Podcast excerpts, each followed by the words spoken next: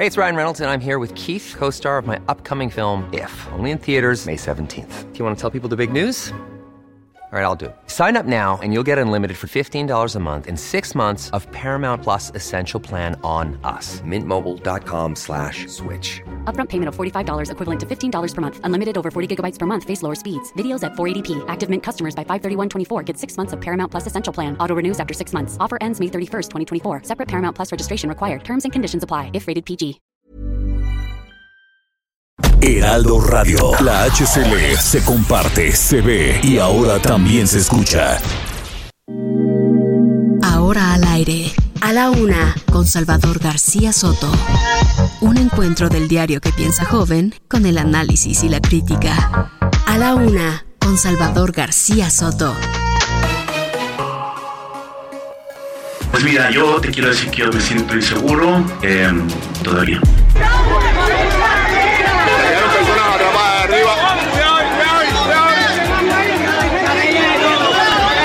Que se apoye con 4 mil millones de dólares. Y hasta el día de hoy no hay nada.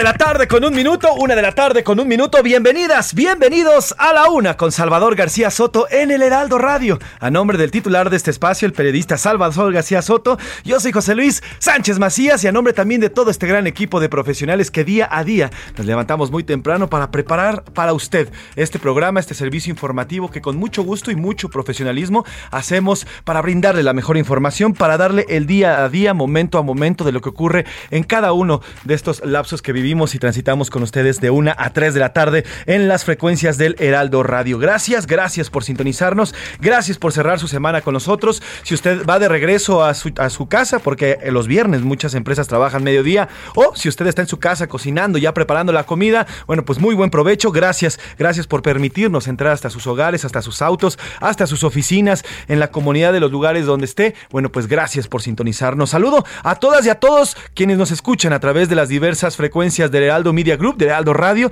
Saludos a Monterrey, Nuevo León, a Guadalajara, a La Laguna, a Oaxaca, a Tampico, a Tehuantepec, a Tijuana, a Tuxtla Gutiérrez y también, bueno, pues en nuestra estación central aquí en la Ciudad de México, en el 98.5 de FM. Del otro lado del Río Bravo, en Estados Unidos, también se escuchan las frecuencias de Heraldo Media Group, del Heraldo Radio, a través de Now Media Radio. Saludos a, a San Antonio, saludos a Chicago, a McAllen y a Bronzeville, Texas. Saludos a todas y a todos. También les recuerdo que nos puede escuchar a través de las formas digitales en www.heraldodemexico.com.mx. Ahí tiene las dos opciones, no solamente puede escucharnos, sino también vernos. Hay una cámara y aquí estamos saludando con mucho gusto. Además, bueno, pues de las aplicaciones que existen en todas las gamas, tanto de iOS como de Android. Está Ape eh, Tuning Radio, está iHeartRadio, está también a través de Alexa, a través de Google y de todos estos eh, asistentes. Y bueno, pues en Spotify, si usted se pierde el programa, puede escucharnos en podcast Spotify, nada más pone a la una con Salvador García Soto y ahí nos va a poder encontrar y va a poder escuchar y disfrutar de este programa. Viernes, viernes, viernes, que te quiero viernes, viernes 6 de mayo, ya cerrando la primera semana de este quinto mes del año, bastante movidito, bastante ajetreadito, sobre todo a nivel internacional. Hay mucho que contarle, mucho que platicarle al respecto, mucho que ha ocurrido en estas últimas horas y se le vamos a contar aquí, se lo vamos a desmenuzar, se lo vamos a platicar y además iremos a las calles de la Ciudad de México, donde encontraremos todo lo que está ocurriendo, también en las ciudades de Monterrey, Nuevo León, también en Guadalajara y en las principales ciudades de este país. Tendremos el reporte además deportes, tendremos música, tendremos entretenimiento y las mejores entrevistas solamente aquí en A la Una. Por lo pronto entramos en materia y le voy adelantándole lo que platicaremos en unos minutos. Una explosión, oiga, ocho personas muertas y una, al menos una treintena de heridos es el saldo de una explosión en el Hotel Saratoga en La Habana, Cuba. Le tendremos el detalle, iremos hasta la isla, que por cierto este fin de semana el presidente López Obrador visitará, tendrá una visita oficial en esta gira por centro del centro del continente y parte del Caribe que irá allá a esta isla. Y de gira, ya le decía, el presidente López Obrador cumple su segundo día de gira oficial en esta parte del continente americano, en Centro, en Centroamérica. Hoy estará en El Salvador, donde sostendrá reuniones con su homólogo Nayib Bukele, este joven presidente, este joven eh, presidente que en estos momentos mantiene una cruzada contra las maras, contra estas pandillas que han asolado a este pequeño país en Centroamérica. Y además, bueno, pues todo lo que ha llevado este, este presidente Nayib Bukele. Entre los principales temas a tratar está la implementación de programas sociales. El presidente López Obrador eh, está llevando estos programas, tanto eh, Jóvenes Construyendo el Futuro como Sembrando Vida, a los países de Centroamérica, que son los principales vertores de migrantes ilegales y que van rumbo a Estados Unidos y que cruzan a través de nuestro país. Bueno, pues la idea o el planteamiento que hace el presidente López Obrador es que con estos programas, estos programas van a ser los paliativos para que se mejore o para que por lo menos disminuya esta migración hacia Estados Unidos. Platicaremos, iremos también hasta allá, hasta El Salvador. Ayer tuvo interesantes encuentros el presidente López Obrador en Guatemala, tuvo eh, dos encuentros con el presidente Gimatei, el presidente guatemalteco, además fue investido con una de las eh, medallas más importantes eh, en aquel país que se le otorgan a un extranjero y tuvo varios eventos. Por cierto, ahí estuvo el canciller Marcelo Ebrard. Es el único, y ahorita vamos a subir la imagen, es el único personaje de la comitiva, tanto guatemalteca como mexicano, que traía cubrebocas.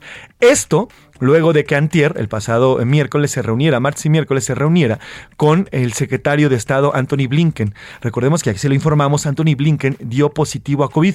Ayer dio positivo Esteban Moctezuma, el embajador de México en, el, en Estados Unidos. Y bueno, pues el canciller Marcelo Ebrard está en esta gira y es el único que trae cubrebocas en esta imagen que ha dado la vuelta también en redes sociales. Y abróchense los cinturones. Viene un fin de semana con mucha actividad deportiva. El señor Oscar Mota nos va a platicar todo lo que viene para este gran fin de semana, un fin de semana bastante movidito. Mire, nada más para empezar con la botanita, Canelo Álvarez se enfrenta a Dimitri Vivol en una pelea de peso semicompleto. Además, Así es, además Sergio Pérez, Sergio el Checo Pérez, va a la primera edición de este Gran Premio de Miami. Este es el primer premio de Miami que se corre. Eh, eh, hace ocho días ganaron el 1-2 Red Bull y veremos cómo le va a esta escudería, a esta escudería en este fin de semana. Y además aquí en la Ciudad de México y en el fútbol mexicano, el repechaje. El repechaje viene con todo. Eh, el fútbol mexicano, el Cruz Azul, las Chivas y los Pumas se juegan literalmente la vida. Los Pumas vienen heridos, bastante heridos, luego de haber caído 3-0 entre los Sunset en la Conca Champions y bueno, pues veremos si por lo menos pueden lograr clasificar a la liguilla. En el entretenimiento, Priscila Reyes nos va a compartir audios de conciertazos que ha habido esta semana en la Ciudad de México y que muchos nos hemos perdido. Los conciertos ya están a todos aquí en la capital. Este fin de semana también va a haber conciertos en Querétaro, en Morelos, así es, no podemos ir a estos conciertos, no solamente porque no tenemos tiempo, sino también cuestan y son bastantito caros. Pero bueno, Priscila Reyes nos va a traer todos los audios de estos conciertos que han surgido en estos últimos días. Además de todo lo que vaya surgiendo en estas dos horas que vienen de programa y todo lo que vaya eh, ocurriendo también para informarle. Como ve, tenemos un, bastante, un programa bastante movidito, bastante eh, informadito, así que vamos a las preguntas porque como siempre le digo, este programa es nada, absolutamente nada, sin su opinión. Esta es la opinión de hoy. Y tenemos dos temas, dos, temas bastante polémicos, muy buenos, dos temas para que le entre duro con la polémica y sus opiniones, para escucharlas, para leerlas. El primero de ellos. Ayer el gobierno de la Ciudad de México eh, anunció que iba a contratar a otros ingenieros, a nuevos ingenieros para revisar el tercer y último dictamen de la empresa noruega-alemana DNB sobre el colapso de la línea 12 ocurrida hace un año. Además van a hacer otro, otro, eh, otro dictamen. Esto luego de que el mismo gobierno descalificara este tercer dictamen y que no lo presentara además de la empresa DNB. Dicen que van a contratar a los ingenieros de altura. Lo mismo dijeron el año pasado con esta contratación de DNB. Pero bueno, eh, ¿usted cree que esta decisión del gobierno de la Ciudad de México es buena? ¿El dictamen es tendencioso y debe de revisarse? es incorrecta, algo están ocultando, o C, el gobierno de la Ciudad de México debe dar a conocer este último dictamen de, DNB, porque al final, bueno, pues es un dictamen que fue pagado con nuestros impuestos y debemos de conocerlo. Y la, segunda pregunta del día de hoy, oiga, ayer, durante la celebración del 5 de mayo, allá en la, en, la ciudad de Washington, en Washington, D.C., hubo un evento especial, como siempre lo organiza la Casa Blanca, eh, en el cual, bueno, pues es encabezado por el presidente de los Estados Unidos. Fue la, eh, la esposa del presidente López Obrador, Beatriz Gutiérrez Müller como invitada especial. Durante el, mensaje que dio el presidente Joe Biden, platicaba de la última visita y el último encuentro que tuvieron en la Casa Blanca, tanto Andrés Manuel López Obrador como Joe Biden. Y en su alocución, el presidente Joe Biden se aventó una frase y aseguró que México no es el patio trasero de Estados Unidos como lo había dicho George W. Bush en el año 2003. Hasta ahí todo bien. Pero bueno, más adelante, cuando sigue con su discurso, dice, México no es el patio trasero, pero sí es el patio delantero. O sea, de patio no nos bajaron a los mexicanos. Y eso es parte de lo que le queremos preguntar hoy. ¿Usted cree que México es A, el patio delantero, tiene buenas relaciones con Estados Unidos? B, México no es ningún tipo de patio, es una nación soberana y es una casa como tal. O C, todos los presidentes de Estados Unidos tratan igual a nuestro país. Ahí están las dos preguntas para esta tarde, para esta tarde de viernes, picositas, sabrositas, para que usted le entre al comentario y a la opinión. Y aquí vamos a leer y a compartir todos y cada uno de estas opiniones. Sin más que decir, ¿qué le parece si entramos en materia? Vamos con un resumen de noticias y luego de lleno a la información, porque ya estamos aquí en A la Una con Salvador García Soto. Buena lana. La minera canadiense Torex Gold Resources, dueña de minera Media Luna, invertirá 17 mil millones de pesos en el estado de Guerrero. Sana y salva. La Fiscalía General de Justicia de la Ciudad de México confirmó el hallazgo con vida y en buen estado de salud de Lucía Saraí, alumna del CECIT 14 del Instituto Politécnico Nacional que había sido reportada como desaparecida. Señalados. Un juez de control con sede en Tula Hidalgo dictó la vinculación a proceso de 10 personas por el enfrentamiento ocurrido en la cementera Cruz Azul que dejó un saldo de 8 personas sin vida y 11 lesionados. Cancelado. La Suprema Corte de Justicia se dispone a sepultar en definitiva el desarrollo inmobiliario Big Grand Copilco, suspendido desde febrero de 2018 por un amparo de la UNAM. Aguas. Estados Unidos limitó estrictamente la aplicación de la vacuna contra COVID-19 de Johnson Johnson debido al riesgo de raros pero serios casos de coágulos.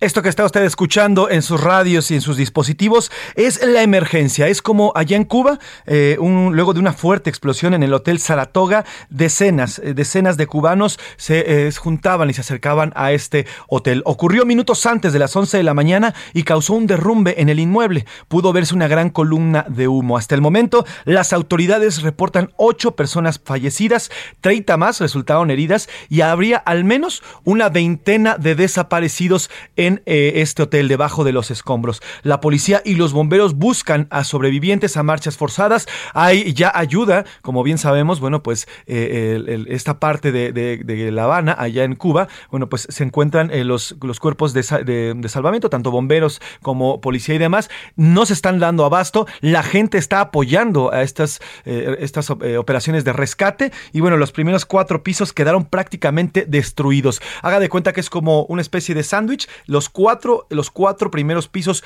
explotan, se derrumban y cae hacia abajo todo el edificio, provocando no solamente la muerte, ya le digo, de estas ocho personas, sino también pues esta desaparición de otras personas bajo los escombros. Los primeros cuatro pisos quedaron, ya le digo, destruidos.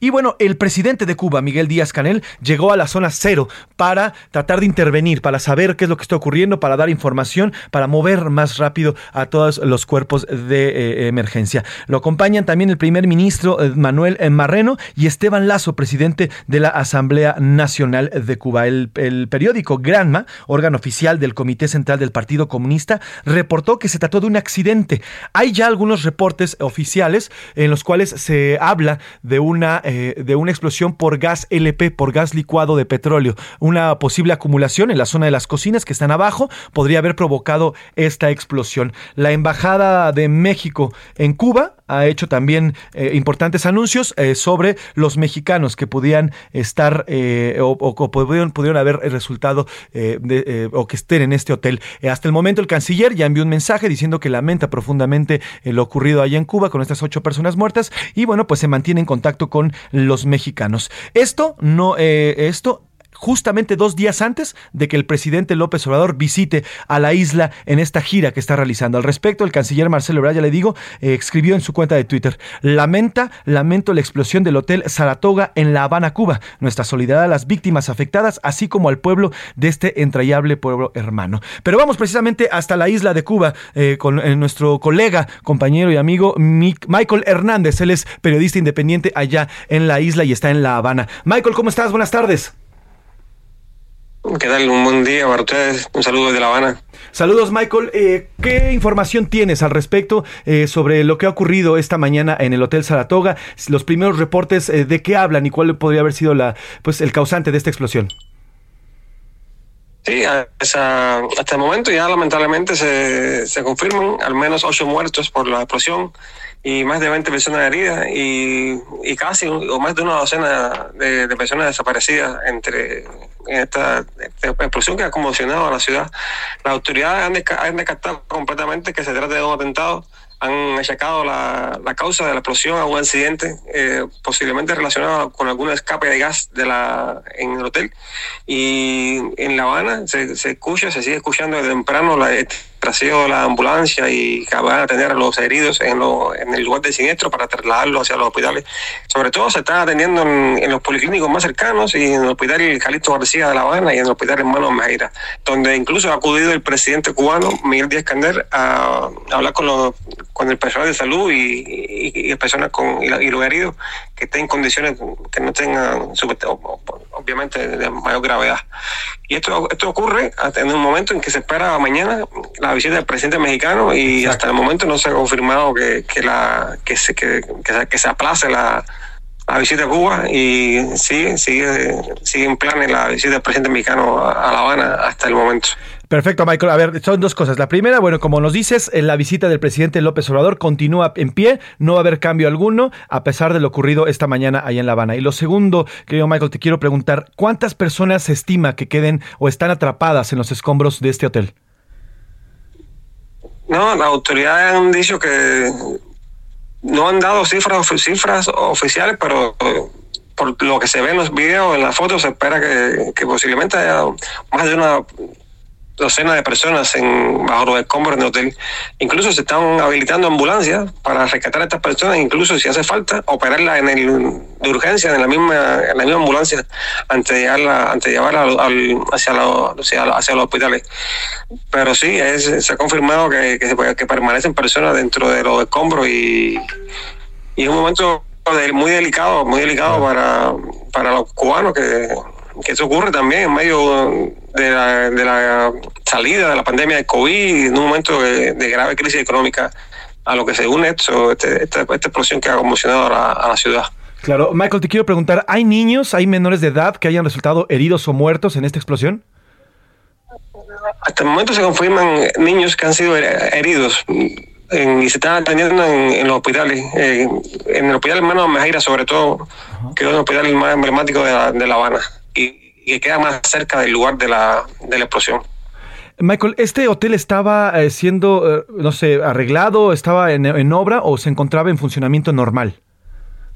No, no estaba, estaba cerrado el turismo. Ah, el hotel parece que se estaba reparando para brindar servicio próximamente, pero no, no, no había turistas en la instalación, solamente había personal de, trabajadores del lugar y, quizás también resultó herido o, muerto ¿no? alguna persona que pasaba por el, por el lugar, pero no ha oído, no se reportan ningún extranjero eh, muerto o, herido en, la, en, el accidente. Hasta el momento no hay extranjeros. Ahora, Michael, tengo el reporte de que había una escuela o hay una escuela cerca del hospital. Eh, ¿Esta escuela fue afectada? ¿Algo pasó con los niños? No, se habla de que la escuela fue evacuada, que los niños de la escuela fueron evacuados, pero no, no se reporta ningún tipo de, accidente con, con, los niños que, que estudiaban en la, en la escuela.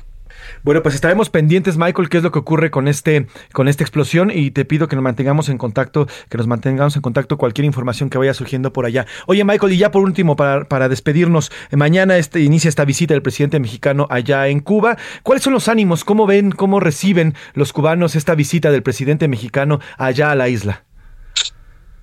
Yo creo que sobre todo a nivel noticioso se espera, se, recibe con algún cierto, con expectativa porque se sabe, aunque no se haya dicho sobre las conversaciones oficiales, se sabe que, dentro de esas conversaciones estará el tema migratorio, ¿no? Y porque eh, los unos meses y se ha rebotado una gran avalancha de, cubanos que llegan a la frontera de Estados Unidos a través de México. E incluso se ha rebotado que la autoridad mexicana están virando en las últimas horas, en las últimas horas están deportando a varios cubanos, a muchos cubanos para, para Cuba. Y se espera que, que sí, que el tema migratorio ocupe uno de los asuntos centrales de las conversaciones. Perfecto, Michael. Oye, por último, ahora sí, este, esta petición que hizo el presidente mexicano a Joe Biden, el presidente americano, para que el presidente Díaz Canel acudiera a esta reunión de las Américas y que, bueno, Estados Unidos ya rechazó. ¿Cómo fue tomada en la isla este rechazo del presidente americano para esta visita a, Los Ángeles, California? Bueno, en, cuanto a la postura oficial del gobierno de Díaz Canel, ha criticado la decisión del gobierno de Joe Biden de no invitar a Cuba a la cumbre pero hasta el momento no se ha tenido mucho más, más información. Se ha hablado también de que varios países del área ah, han dicho que no iban a ir a la cumbre si Cuba no existía, pero realmente no, al menos yo no he visto ningún tipo de confirmación oficial sobre este tema. Y en Cuba el pueblo, el pueblo sigue sumido en, su, en la sobrevivencia diaria y, viendo cómo, cómo se la agencia para obtener su, los insumos básicos, que como se sabe, en, vemos grandes, grandes, grandes colas en la ciudad y, es una situación difícil en cuanto a, la crisis económica que vive, que vive el país. Y Cuba continúa con esta crisis difícil, con esta crisis tanto en la adquisición de productos básicos como empleo y demás después de la pandemia, ¿verdad? Sí, sobre todo productos básicos y medicamentos, productos básicos, alimentación y se hace un poco más, se, hace, se ha hecho muy, muy, difícil este tipo de, adquisición de estos productos básicos para, para los cubanos en general. Bueno, pues Michael Hernández, estaremos pendientes de esta explosión y todo lo que vaya ocurriendo en esta gira del presidente mexicano allá por eh, tu país. Te agradezco de verdad este enlace especial que nos haces y estamos al pendiente. Muy buena tarde y saludos hasta La Habana. Saludos, hasta luego. Michael Hernández, él es periodista allá, periodista independiente allá en, la isla de La Habana, eh, allá en la isla de Cuba, y está en La Habana. Y mire, esta, esto ocurrió en Cuba, pero en España hubo otra explosión. Ocurrió en la mañana de este viernes en un edificio de cuatro plantas en el barrio de Salamanca, en Madrid. Según cifras preliminares, dos operadores que estaban trabajando en obras de fontanería murieron y hay al menos 18 heridos. Así escuchaba parte de esta explosión.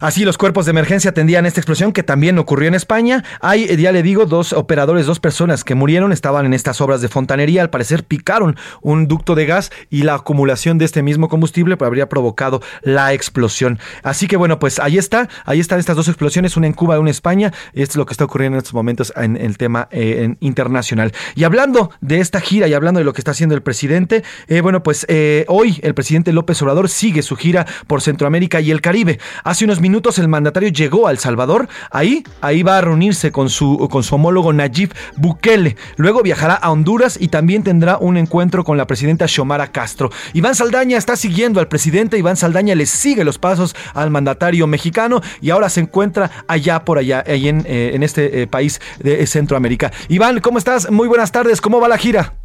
¿Qué tal, José Luis? Amigos del auditorio, buenas tardes.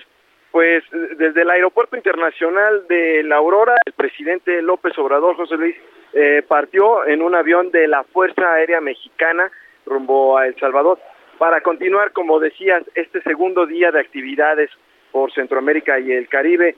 En su agenda de, trabajo, bueno, tenía previsto que llegara eh, a las 12.30 horas tiempo del centro de la Ciudad de México, eh, perdón, de, de, de aquí, local, entonces, el presidente ya arribó a El Salvador, es lo que nos informan eh, José Luis, y pues va a tener una serie de actividades con su homólogo eh, Nayib Bukele. Después, a las 14 horas, una reunión ampliada de ambos mandatarios con sus comitivas, algo similar a lo que se desarrolló el día de ayer aquí en Guatemala, donde me encuentro en este momento. Y pues a las 17 horas del mismo día, el presidente, hoy de hecho es un poco más intensa su agenda que el día de ayer, porque el día de hoy es visitar El Salvador y moverse también a Honduras, donde va a tener una agenda similar. Los temas centrales son migración desarrollo de Centroamérica, inversiones y pues se están preparando rumbo a la cumbre de las Américas, José Luis con los gobiernos para pues llevar un mensaje también homologado. Estaremos pendientes, Iván, y contigo siguiendo de cerca al presidente. Rapidísimo, porque me tengo que ir a la pausa. La visita a Cuba continúa, ¿verdad? A pesar de la explosión de ayer, digo, de esta mañana. Lo, le preguntamos al canciller Marcelo Ebrard, también al vocero de la República, eh, Jesús Ramírez, y confirmaron que hasta el momento continúa sin ningún cambio. Perfecto. Bueno, pues Iván Saldaña, gracias por tu reporte. Gracias por este eh, reporte que haces desde allá, enviado especial allá en Centroamérica. Te mando un abrazo, Iván. Buenas tardes a todos. Iván Saldaña, reportero de Heraldo Media Group. Vámonos a la primera pausa de este viernes. Vamos con The Village People YMCA. Pónganse a bailar y es viernes. A disfrutar.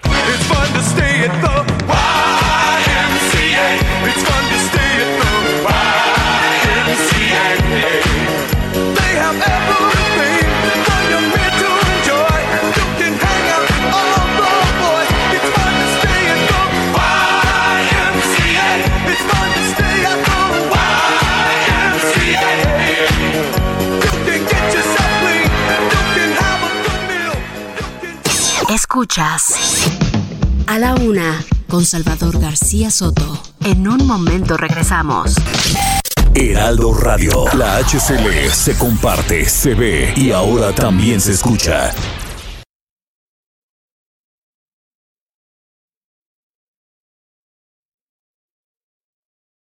Heraldo Radio. Sigue escuchando a la una con Salvador García Soto. Ahora, la rima de Valdés. O de Valdés, la rima. Se está poniendo cañón y dicen que el plan no basta. Ya nos tiene hasta las astas el plan contra la inflación. El señor de la nación lo presentó por lo alto. De alegría dieron saltos algunos, pero otros no. La opinión se dividió. Nos tomó así por asalto. Primero un control de precios que se ve muy imposible. Es un poquito inservible, una curita, qué recio, pero aquel se pone necio, con maíz, frijol y arroz, y empresas de pan, por dos, eso sí, muy animosos, empresarios, enjundiosos, canasta básica, ay Dios. Lo que llama la atención es que por vez primera, el presidente, quien era evasor de otra versión, acepta que está cañón y que tenemos problema, lo cual no ha sido su lema. O sea que ya me imagino, no hay que ser un adivino para entender el esquema.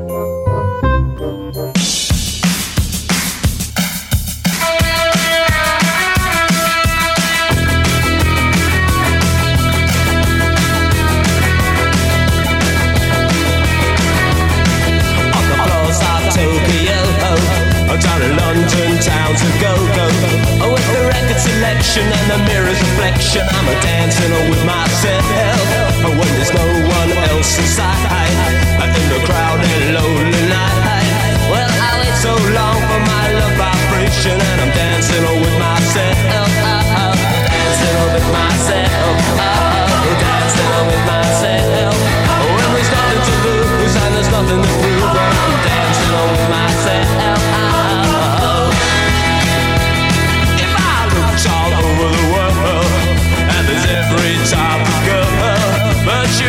I seem to pass me by. Leave you dancing on with myself. So let's sink another drink. Cause it'll give me time to think. If I had a chance, I'd ask a woman to dance Una de la tarde con 32 minutos, una de la tarde con 32 minutos. Continuamos aquí en A la Una, a nombre del titular de este espacio, el periodista Salvador García Soto. Yo soy José Luis Sánchez Macías y estamos escuchando a Billy Idol, Dancing with Myself, canción eh, de 1980. Eh, Billy Idol, cantante británico, icónico de, esta, eh, de este país y bueno, icónico también de la música a nivel mundial. Dancing with Myself, una buena rola para viernes, para levantar el ánimo, para ponernos alegres y felices. ¡Súbele, Javo!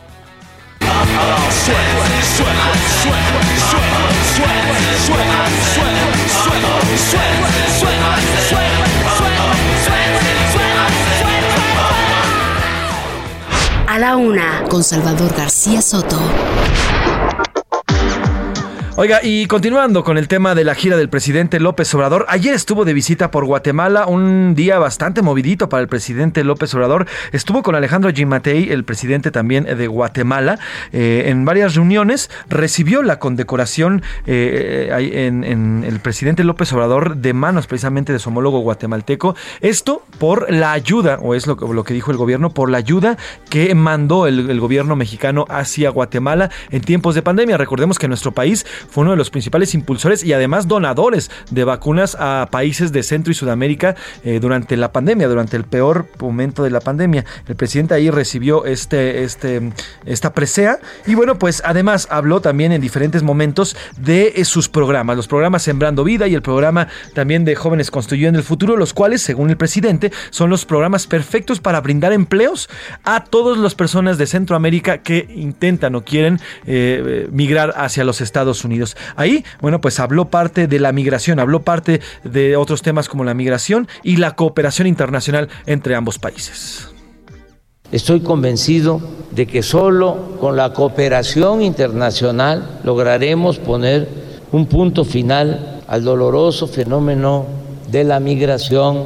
Me parece, lo digo sinceramente, inexplicable que en Washington, en el Capitolio, se haya retrasado tanto la aprobación de los 4 mil millones de dólares que ofrecieron invertir en la generación de bienestar en los países centroamericanos. Son cosas distintas, no se debe de comparar a tabla rasa, pero ya se aprobaron más de 30 mil millones de dólares para apoyar en la guerra a Ucrania y llevamos cuatro años desde que estaba el presidente Donald Trump planteando que se apoye con 4 mil millones de dólares.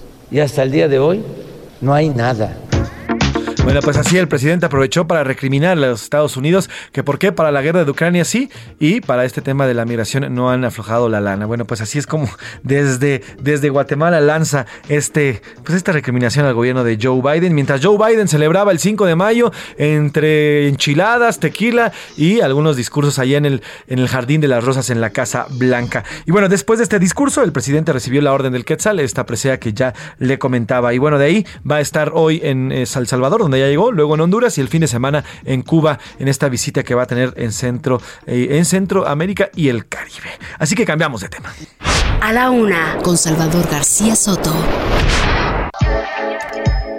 Oiga, sobre el colapso ocurrido en, un tramo de la línea 12 hace exactamente un año, un año y tres días, en el cual 26 personas eh, murieron, una de ellas un menor de edad. Bueno, pues se debió a problemas de origen en el diseño, construcción y supervisión, y no por fallas de mantenimiento, como busca señalar la empresa noruega, DNB en su tercer informe. Este informe que no conocemos, este informe que eh, le entregó y la empresa DNB dijo que había entregado en tiempo y forma al gobierno de la Ciudad de México, no lo hemos conocido, pero ya el gobierno de la Ciudad de México lo ha desacreditado de tajo, ha dicho que se trata de un, eh, pues un dictamen que está totalmente maleado, que está además en conflicto de interés porque uno de los abogados representantes de contratos eh, habría demandado al presidente López Obrador en el 2012 ante el Tribunal Electoral del Poder Judicial de la Federación. Y bueno, pues una serie de, de argumentos que dieron en el gobierno de la Ciudad de México para eh, rechazar este, este dictamen. Por lo pronto, ya ayer la Ciudad de México, el gobierno anuncia que contratarían ingenieros, ingenieros al respecto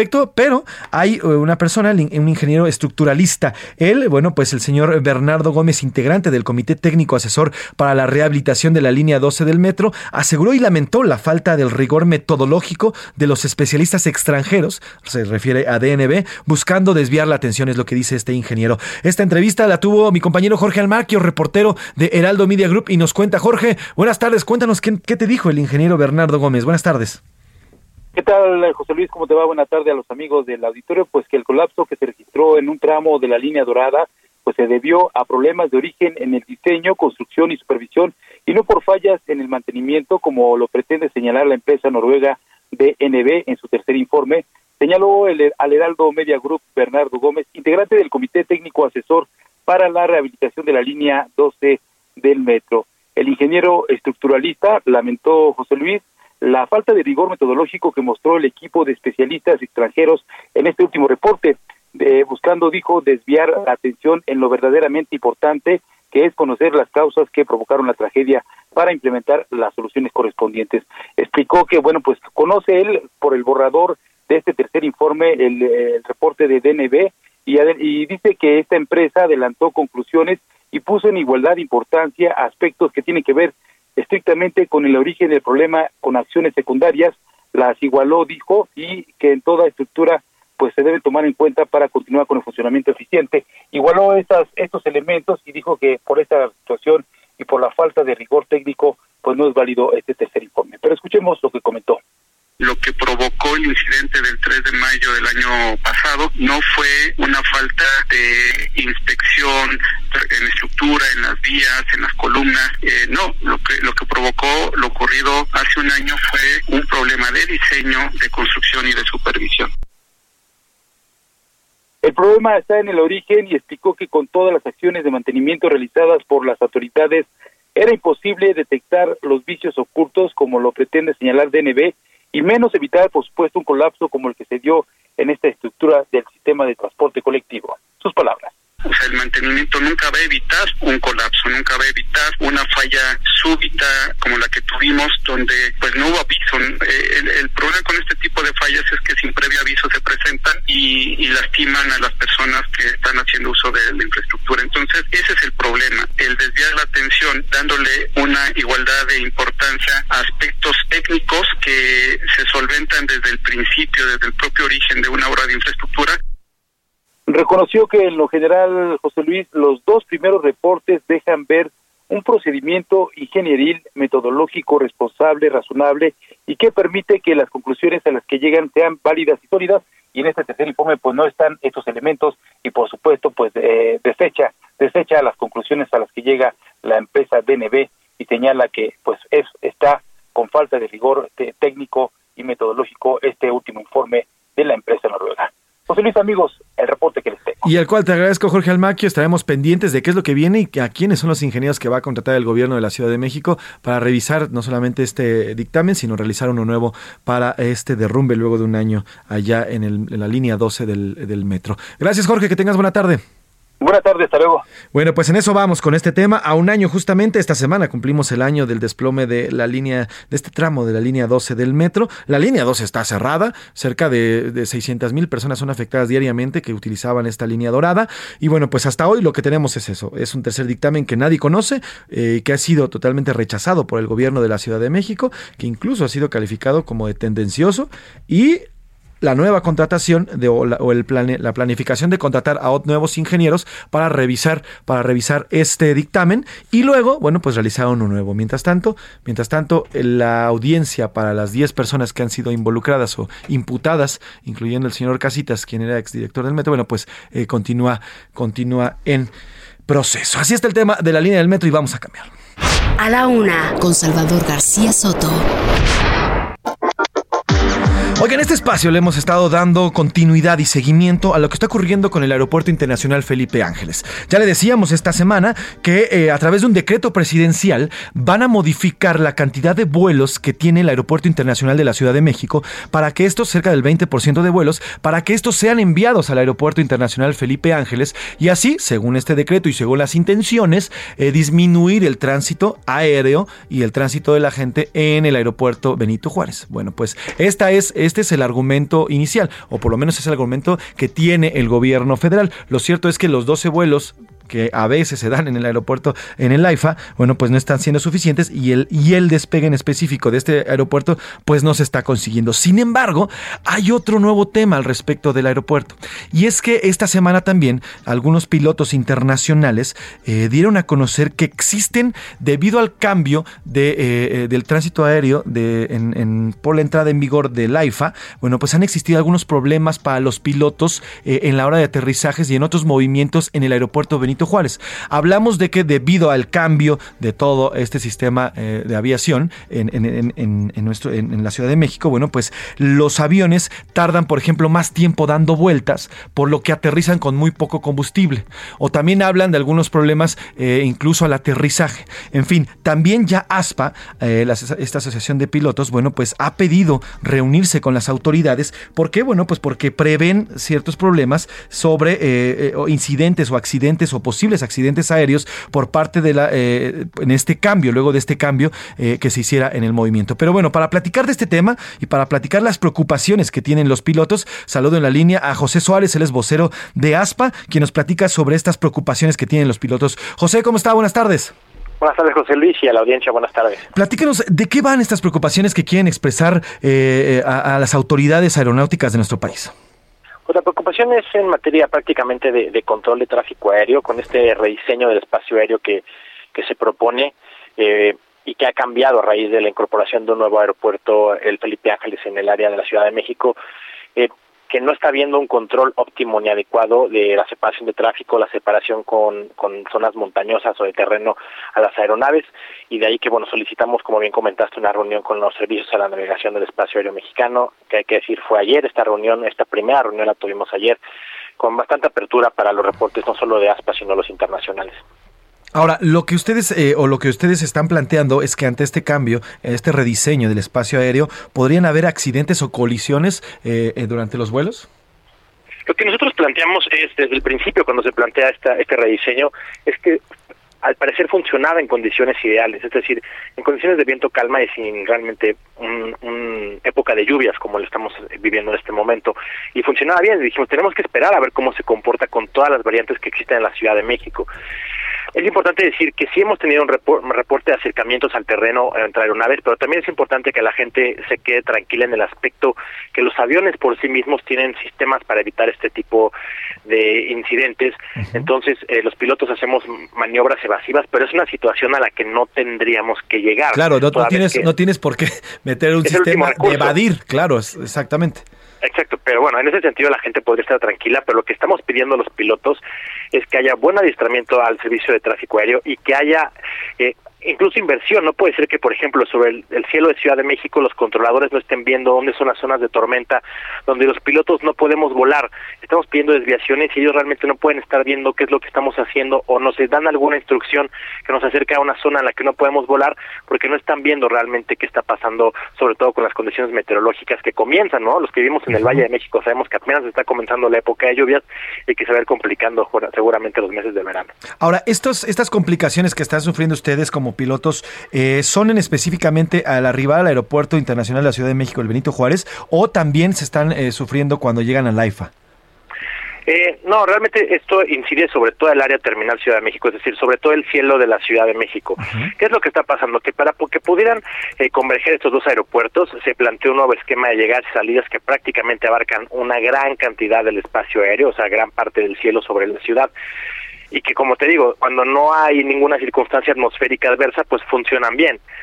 Pero cuando ya hay, por ejemplo, un núcleo de tormenta donde los pilotos no podemos volar, pues no podemos utilizar estos caminos o estas carreteras. Es como si tuviéramos una gran piedra, ¿no? Sobre una carretera, le tenemos que dar la vuelta y no podemos utilizar la carretera. Pero si hay muchas carreteras juntas o muy pegadas entre sí, pues realmente es cuando empieza a haber este problema, que se empiezan a acercar aviones que van en un camino y en el otro, o nos empiezan a acercar a zonas un poco más elevadas. Y, y esto es independiente del aeropuerto al que te dirijas. Claro, ahora eh, estamos platicando con José Suárez, el capitán José Suárez, vocero de ASPA. Ahora, esta asociación de pilotos, eh, José, esta Federación Internacional de Asociaciones de Pilotos advirtió sobre ya incidentes que han ocurrido a partir de la entrada del AIFA. Entre ellos, bueno, pues eh, esto de que los aviones están aterrizando con muy poco combustible debido a que los tienen dando vueltas por todo el espacio aéreo hasta que encuentran un lugar, un spot donde pueden aterrizar.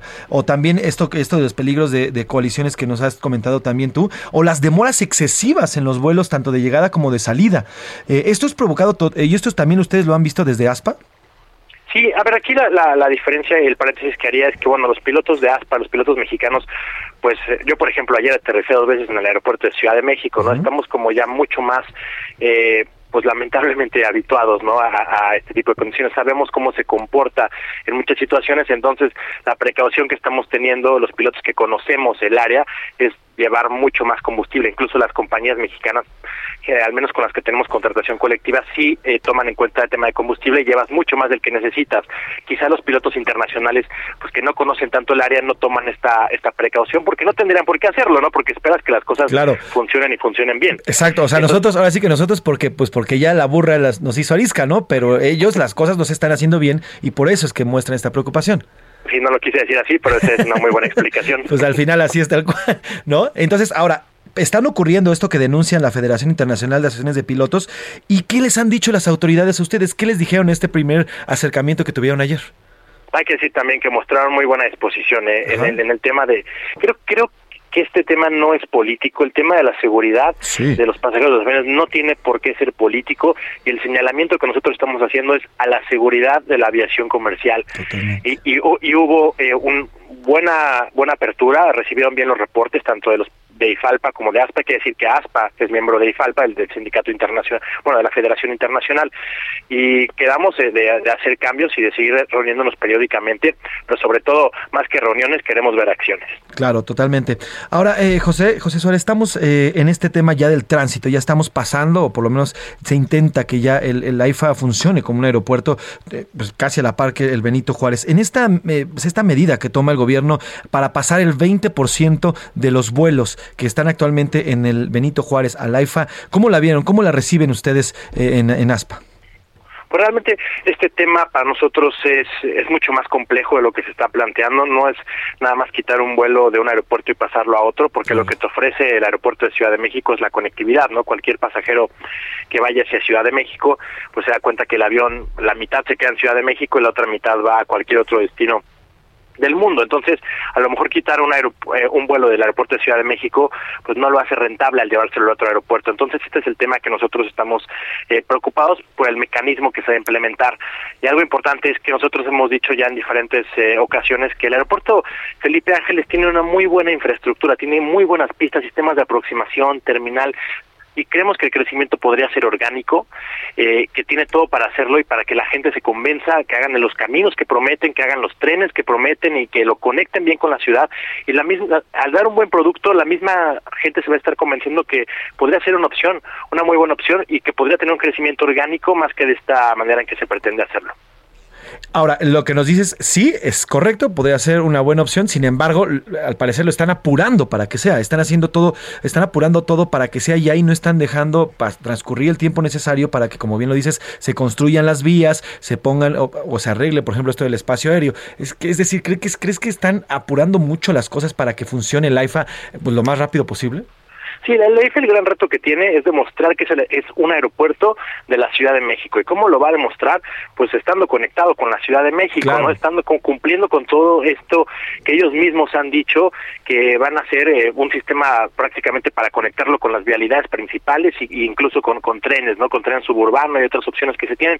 Y como sucedió, por ejemplo, en Milán con dos aeropuertos, en Buenos Aires, muchos Nueva York, ejemplos sí, que sí. podemos, eh, en Nueva York con tres, muchos ejemplos que podemos dar en el mundo, que se espera que el mismo aeropuerto vaya creciendo orgánicamente, que se vayan incorporando eh, nuevos vuelos, aerolíneas, quizá. A ver, 6% de los mexicanos vuelan en avión, hay 94% eh, de, de mercado potencial. Totalmente. Eh, estamos platicando con el capitán José Suárez, vocero de ASPA. Por último, eh, José, capitán, quiero preguntarle cuáles son las propuestas de ASPA en estas reuniones que tendrán, ¿Cuál es la, cuándo es la siguiente reunión y qué es lo que propone ASPA para evitar pues todos estos incidentes, digamos, lo- nombrémoslo así, que se han, eh, han ocurrido a, a raíz de este rediseño del espacio aéreo.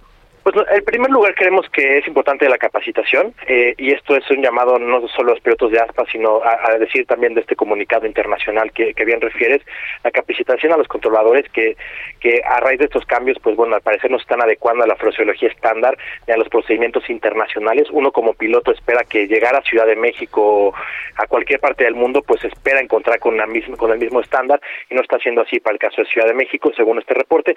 Esperamos capacitación y creemos que es importante invertir en infraestructura eh, para que hagan un mejor servicio, un mejor control de tráfico aéreo, que nos evite estar volando en zonas donde ya sepan ellos de antemano que no podemos, ¿no? Por ejemplo, si tú vuelas a Estados Unidos como piloto, por lo general, el controlador jamás te va a decir que te acerques a una tormenta, ¿no? Porque la está viendo en su radar, a diferencia de lo que pasa aquí en México, a una zona montañosa, ¿no? tratan de evitar este tipo de situaciones, de ahí que creemos en infraestructura, en capacitación, y por supuesto también pensar que la aviación es un sector estratégico, ya lo estamos viendo, pero no, no, no, no la consideramos así en México, lamentablemente, no es un sector estratégico y tiene todo para crecer, y tiene todo para eh, traer más turismo y más divisas, estamos degradados a categoría 2, no podemos crecer hacia Estados Unidos justamente por auditorías internacionales. Entonces, bueno, hay mucho trabajo, mucho, mucho trabajo por hacer en materia aeronáutica. Pues estaremos pendientes de estas reuniones, estaremos pendientes de qué es lo que se define y por lo pronto dejar en claro, capitán, que la seguridad de los pasajeros está totalmente eh, pues, asegurada, vaya la redundancia, ¿no? Sí, el, tema, y como lo, lo, expresamos nosotros, es aún si tenemos que desviarnos a otro aeropuerto o nos vamos a tardar más en aterrizar, y lo lamentamos porque creemos en el tiempo de los pasajeros e incluso que en el nuestro, pero la seguridad es lo primero, así tengamos que desviarnos, ¿no? Lamentablemente. Pues estaremos pendientes de las siguientes reuniones, capitán, y veremos a ver también cómo va avanzando esta integración de ambos aeropuertos. Eh, pues capitán, capitán José Suárez, el vocero de ASPA, muchas gracias por estos minutos y gracias por compartir estos comentarios con el auditorio de la UNA. Hasta luego, muy buenas tardes. Muy buena tarde. Pues ahí está, ahí está el tema del aeropuerto importante. Eh, pues estas, estos llamados que hicieron los pilotos internacionales sí están ocurriendo, sí están pasando a raíz de este rediseño del espacio aéreo, sí están dándose incluso estas, eh, estos peligros de colisión que como ya nos explicó el capitán Suárez, eh, pues gracias a los sistemas antichoques son evitadas, pero al final se tienen que sentar a la mesa todos con, el, con las autoridades para este, pues para evitar todos estos contratiempos que está provocando el rediseño aéreo. Nos vamos a ir a una pausa, ya acabamos la primera hora de este a la una. Vamos a ir a una pausa con música y regresamos. Vamos a escuchar Alaska y los eh, Pegamoides bailando. Súbele, Jabo. Vamos a la pausa. Bailando. Me paso el día bailando. Tanto.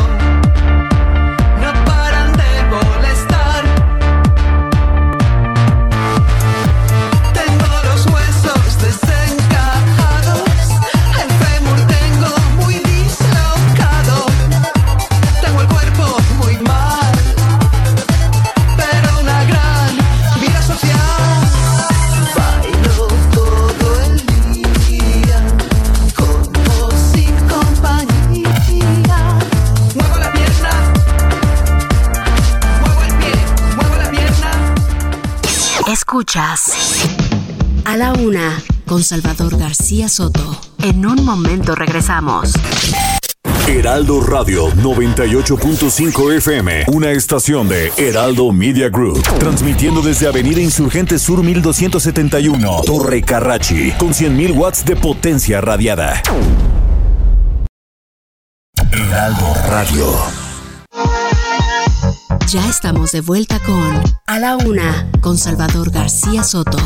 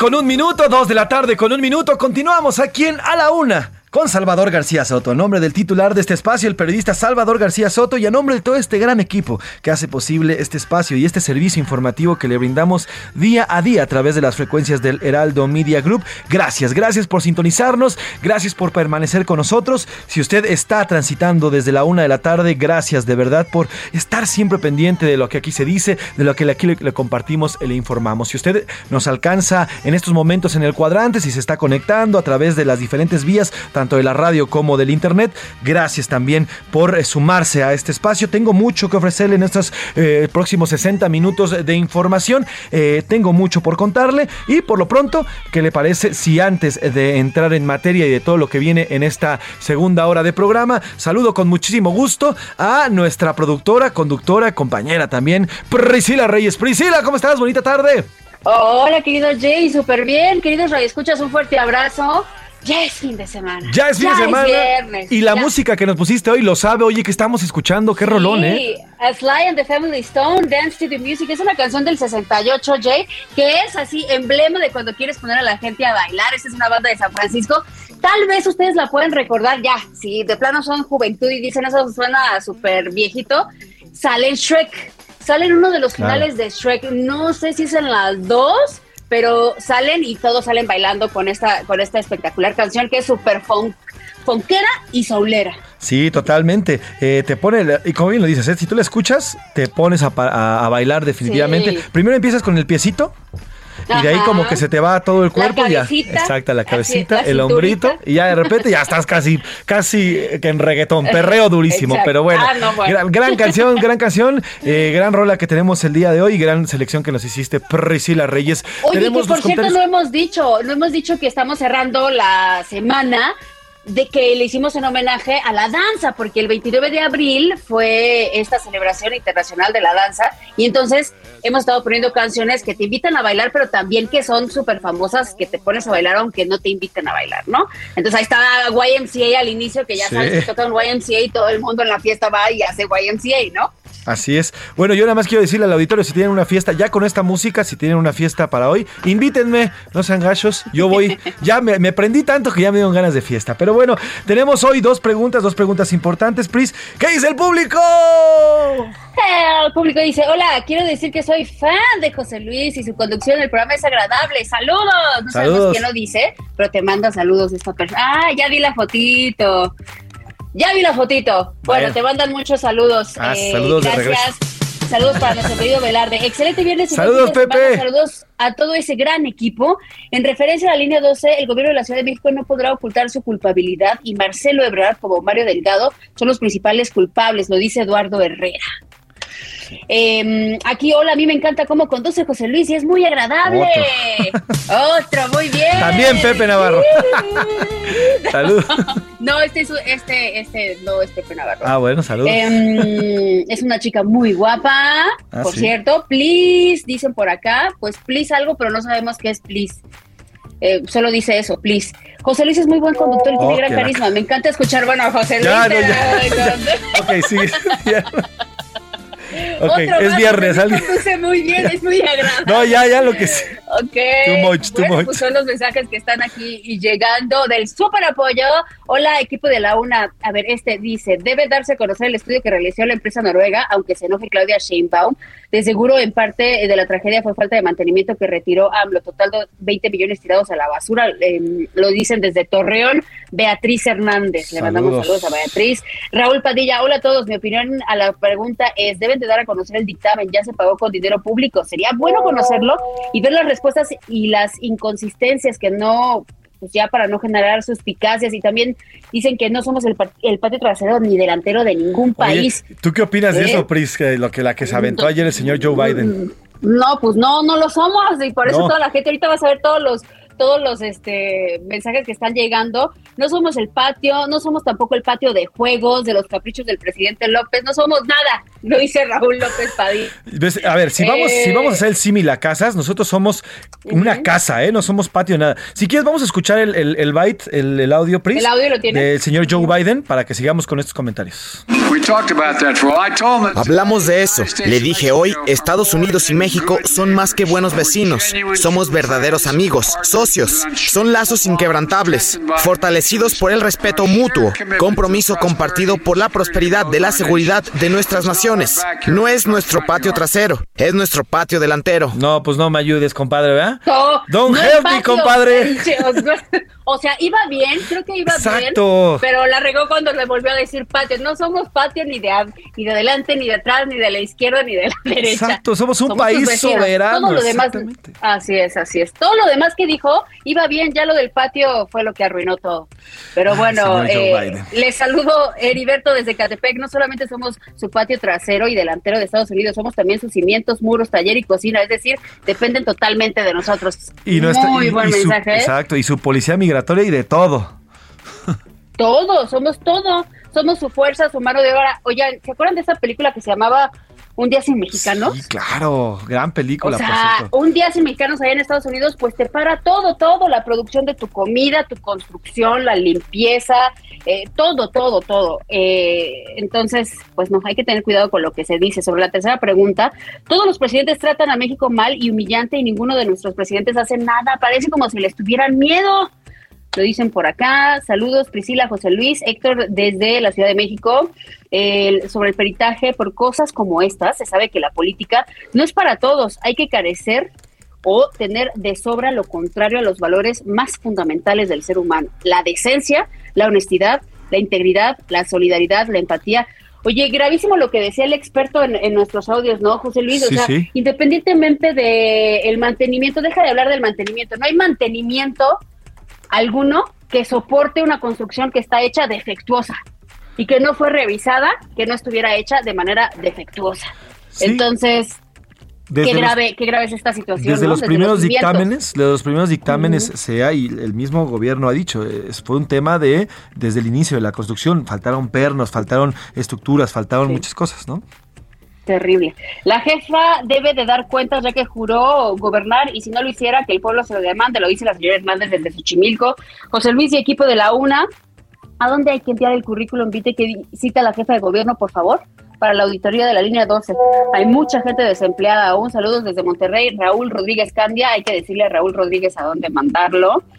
Eh, buenas tardes, Priscila y José Luis. Solamente en México es posible que Sheinbaum sea juez y parte en las investigaciones de la causa de la tragedia del metro. Ella decide si algo le afecta, que está mal, y lo descarta, lo dice Alberto desde Colima.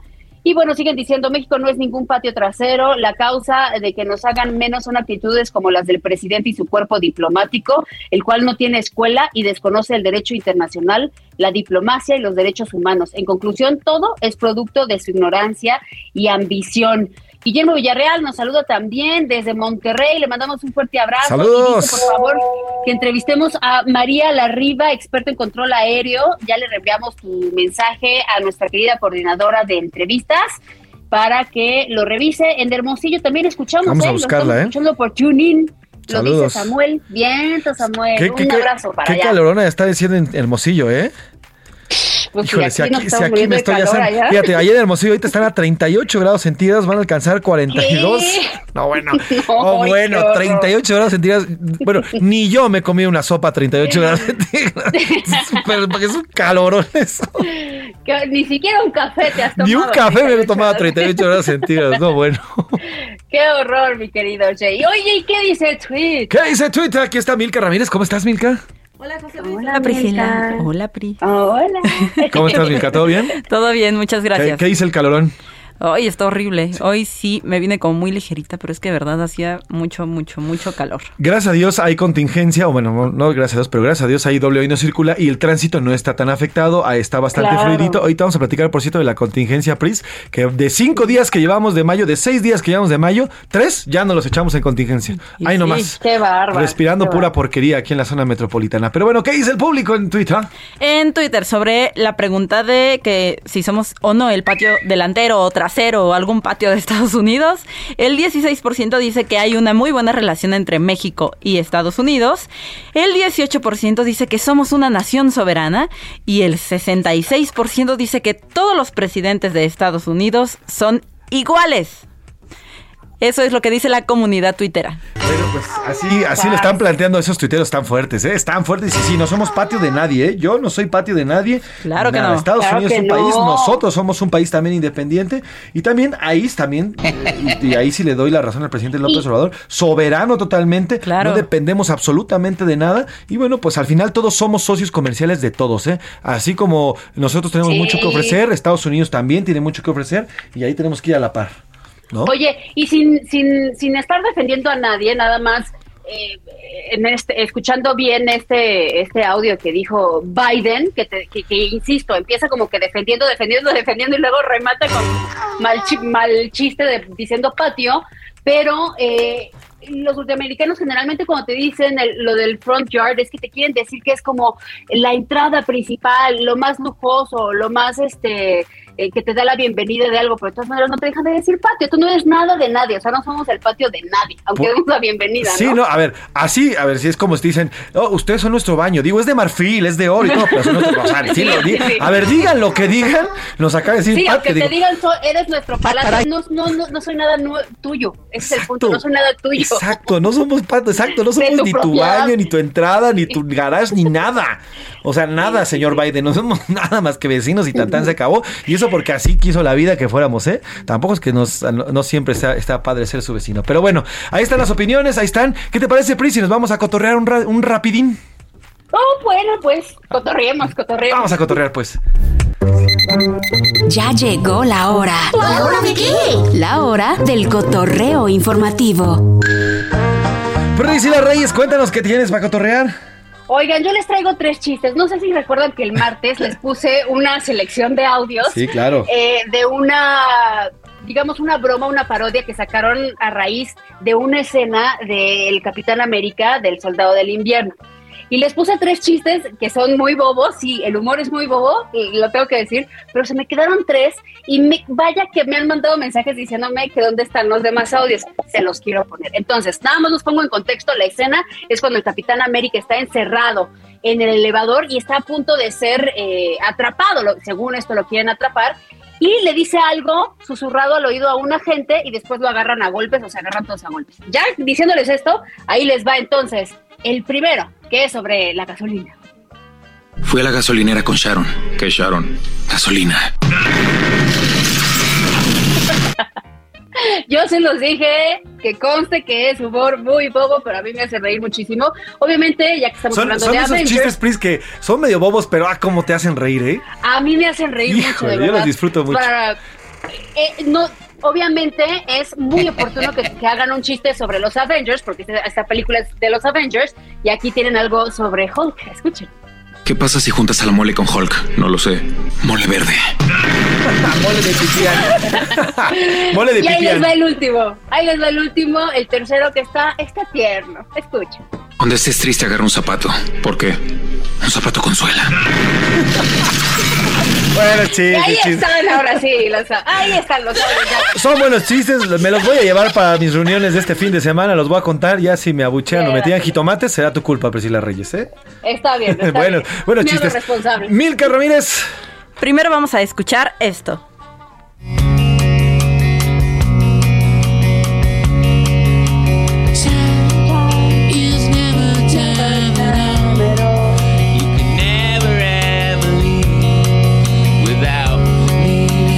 ¿Por qué estamos escuchando los Smashing Pumpkins? Pues estamos escuchando a esta banda porque van a estar en el Teatro Metropolitan de la Ciudad de Ya México. estuvieron, ya Este- estuvieron. Ve, perdón, ya estuvieron. Estuvieron, sí. Al ratito Estuvieron. les voy a presentar audios del concertazo. Ay, Priscila siempre actualizándonos. ¿Qué tenemos, Ramírez? Bueno, Bueno, a ver, ¿por qué estamos escuchando Smashing Pumpkins? estamos Cuéntanos. escuchando porque cuando empezó la difusión de este concierto, Ajá. con el letrero en el Teatro Metropolitan, cometieron un pequeñísimo error y en lugar de poner... Terrible. Pequeñísimo. Pequeñísimo. en lugar de poner Smashing Pumpkins, pusieron pumpkins. Pumpkin- Sí, a ver, el- es pumpkins como de, como de calabazas, pero a ver, hay que, hay, que, hay que decirle a la gente que no, no conoce el Teatro Metropolitan, que es uno de los principales lugares de conciertos aquí en el centro de la Ciudad de México.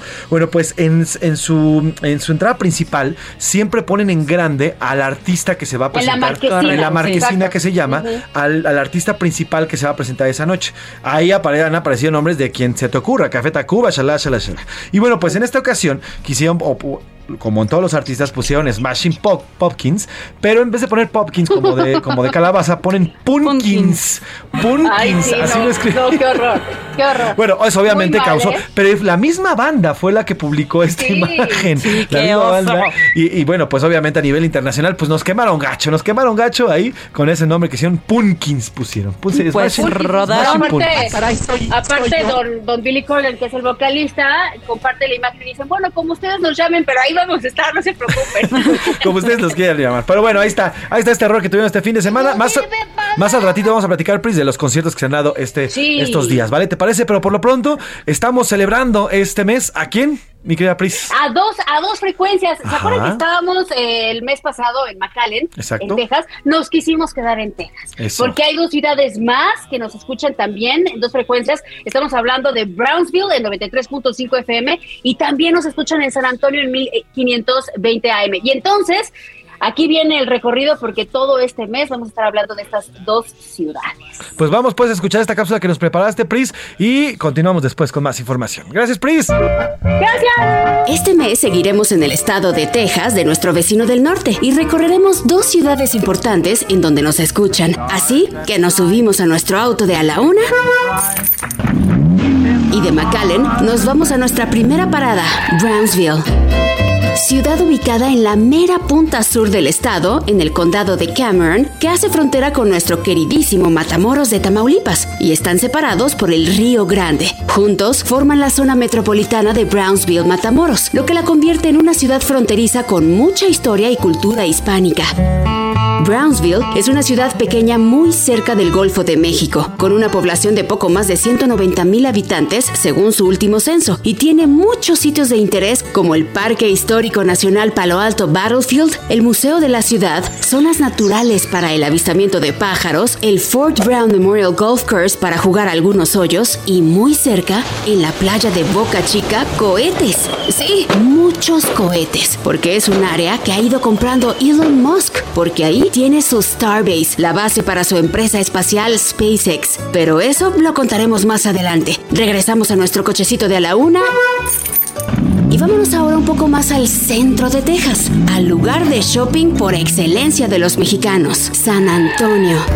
La séptima ciudad más grande de Estados Unidos, la segunda de Texas, y con mucho turismo, más de un millón y medio de habitantes, el 63% hispanos, y aquí se concentra la cultura tejana. El nombre de la ciudad fue en honor al portugués San Antonio de Padua, celebrado el 13 de junio, que fue cuando una expedición española se detuviera en esa zona en 1691. Por eso es que la ciudad tiene tantas misiones españolas que son famosas, como el Álamo o las cuatro que están en el Parque Histórico Nacional de Misiones, declarado por la UNESCO como Patrimonio de la Humanidad. Pero de todo esto hablaremos después porque en A la Una con Salvador García Soto, este es el mes de Brownsville y San Antonio, Texas, en donde nos escuchan de lunes a viernes por el 93.5 FM y el 1520 AM. The stars at night are big. A la Una con Salvador García Soto. Dos de la tarde con 20 minutos, dos de la tarde con eh, 20 minutos. Oiga, eh, nos llegó una denuncia, una denuncia a través de los teléfonos y del WhatsApp que tenemos aquí en, nuestro programa. Es una denuncia que además la hace anónima. Se trata de eh, 100 trabajadores que se encuentran en eh, pensioniste. Ellos trabajan, trabajan en esta, eh, trabajan en, en el ISTE, trabajan en pensioniste.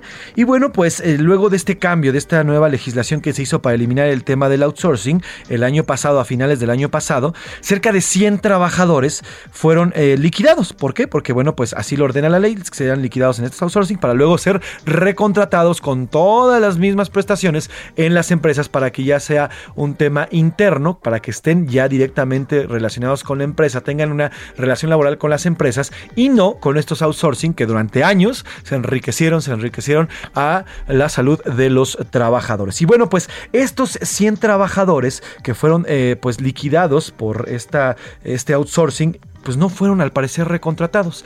Y nos llegó esta denuncia en, eh, a través de nuestros teléfonos de aquí de A la Una con Salvador García Soto, pero no fueron unos, fueron varios trabajadores que eh, denunciaban que ah, fueron liquidados en este cambio, pero después no fueron recontratados y no les fueron dados, eh, además, por, por, si fuera poco, todas las medidas laborales que, que, requieren. Y bueno, por hacer y para platicar de esta denuncia, hago contacto con Mariana, así la vamos a llamar, ha pedido que nos anonimato precisamente para no meterse en problemas porque al final también eh, pues existe ese miedo de vaya a tener algún problema. Ella es Mariana, forma parte de estos 100 trabajadores que fueron eh, eh, al final liquidados y que no han sido recontratados en el pensioniste. Mariana, ¿cómo estás? Buena tarde. Cuéntanos de qué va y cuál es la denuncia que están haciendo. ¿Qué tal, José Luis? Buenas tardes. Pues aquí estamos, más o menos. Espero que ustedes mucho mejor que nosotros.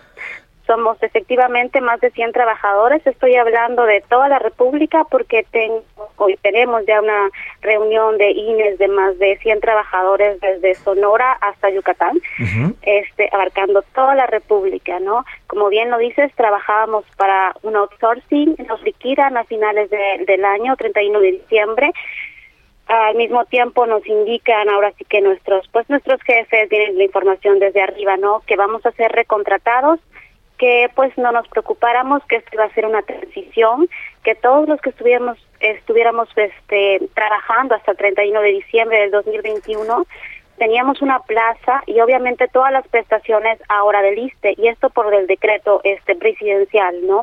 Sí. Entonces, bueno, nosotros dijimos está perfecto, vamos a, a, enviar documentación que se nos pidió por medio de correos y tenemos todo, ¿eh? Tenemos correos electrónicos, ahora sí que las pruebas, ¿no? Enviamos todos y cada uno nuestro, nuestra documentación, eh, digo, documentación para la plaza, estoy llamando claro. de documentos de INES, actas de nacimiento, licenciatura, títulos, etcétera, ¿no? Esto fue en el mes de enero y aquí hay un punto bien importante que nos piden no pedir la liquidación del outsourcing. Mm. No pidan la liquidación para que ustedes puedan contar con esta plaza obviamente. A ver, nosotros... a ver, entonces el ISTE o bueno, el, el, representante se acerca a ustedes y les dice no pidan esta liquidación a pesar de que se tiene que hacer porque al final terminaron una relación laboral con este outsourcing y les pide que no les den, que no reciban esta liquidación.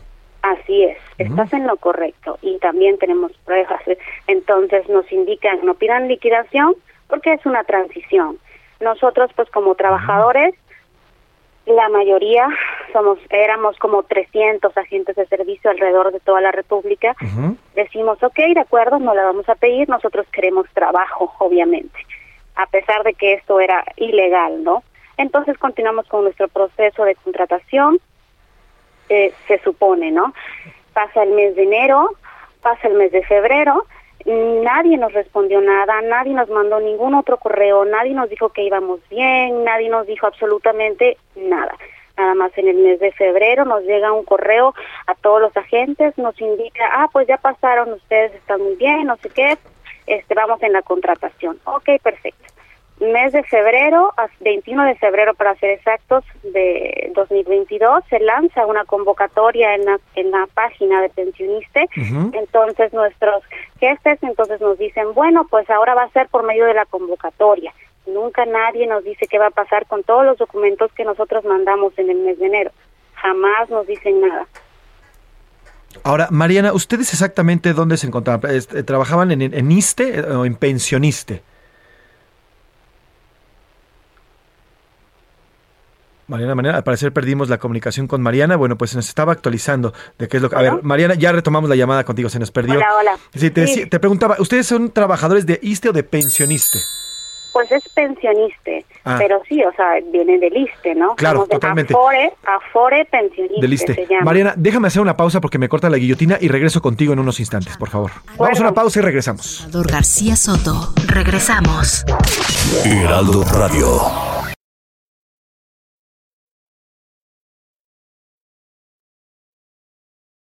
Heraldo Radio. Ya estamos de vuelta con A la Una con Salvador García Soto.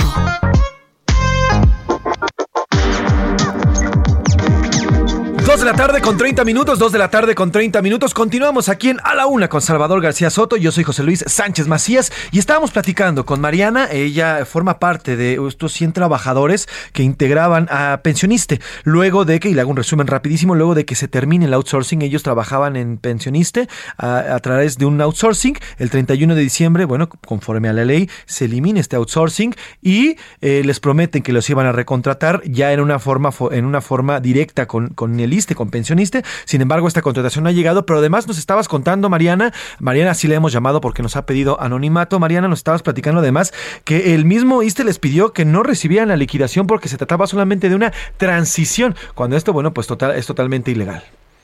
Es correcto, es correcto. ¿Qué tal? Sí, nos piden no pedir la liquidación.